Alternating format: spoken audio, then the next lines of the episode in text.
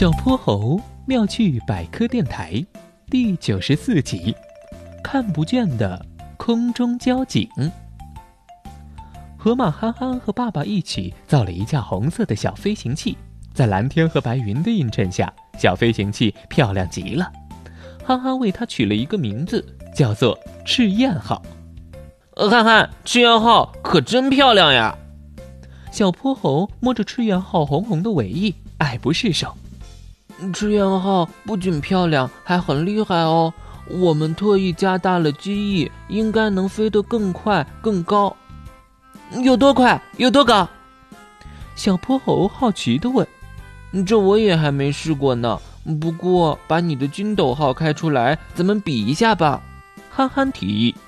小泼猴赶忙回去把筋斗号开出来。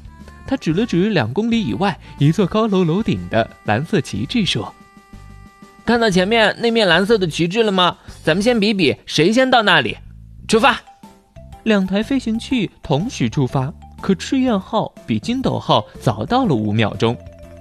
嘿嘿，小泼猴，看来还是我的赤焰号厉害一些哦。憨憨坐在驾驶室里，开心地说：“哼。”咱们还没比谁飞得更高呢。小泼猴有些不服气，自己的宝贝筋斗号也是很厉害的。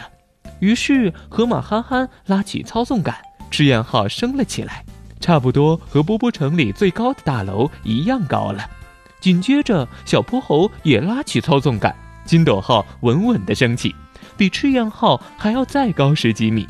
赤焰号又飞了起来。这次它直接钻到了云彩里，小泼猴加到最大速度，直冲上去，噗的一声从云彩上面钻出来了。筋斗号和赤焰号，请注意，这里是空中交通管制局，你们所在的空域非常危险，请立刻下降。这时，筋斗号和赤焰号的对讲机里突然传出了一个陌生的声音，于是小泼猴和憨憨赶忙拉下操纵杆。下降到安全的高度。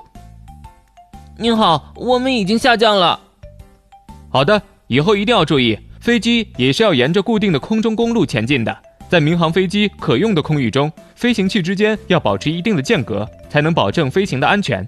请你们务必听从空中交通管制员的指挥，不然会造成很严重的后果。收到。嗯，可是我们并没有看见有人在指挥飞机呀。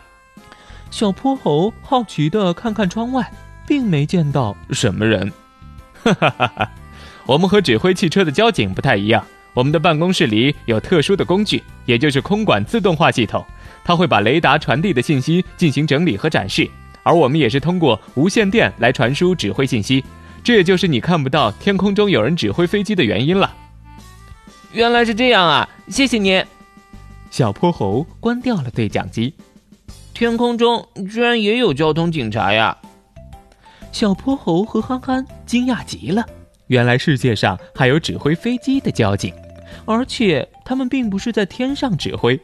可是筋斗号和赤焰号到底谁能飞得更高呢？直到最后，小泼猴和河马憨憨也没有决出胜负。小泼猴妙趣百科，一天一个小知识。如果你喜欢小泼猴，想和我成为好朋友，一定记得点击订阅哦。同时，非常欢迎大家在节目下方留言，把心中的大问题、小问题告诉小泼猴，我们会从中挑出好玩有趣的来做解答和分享。被挑中问题的小朋友还会有一件小礼物送给你哟。